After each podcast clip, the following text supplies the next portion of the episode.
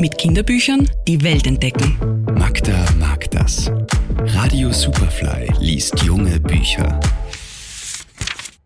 Was wäre, wenn der Wolf gar nicht so böse, der Wald gar nicht so gefährlich und Rotkäppchen und die Oma gar nicht so hilflos wären?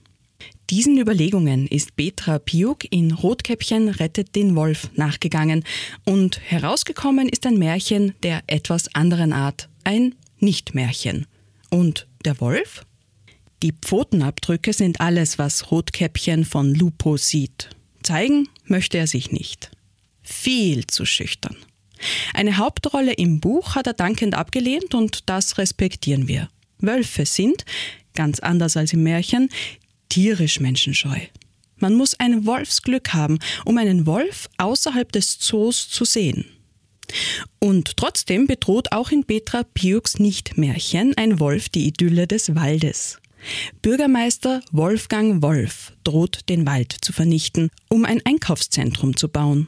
Und das kann Rotkäppchen nicht zulassen. Gemeinsam mit ihrer Großmutter schmiedet sie einen Plan.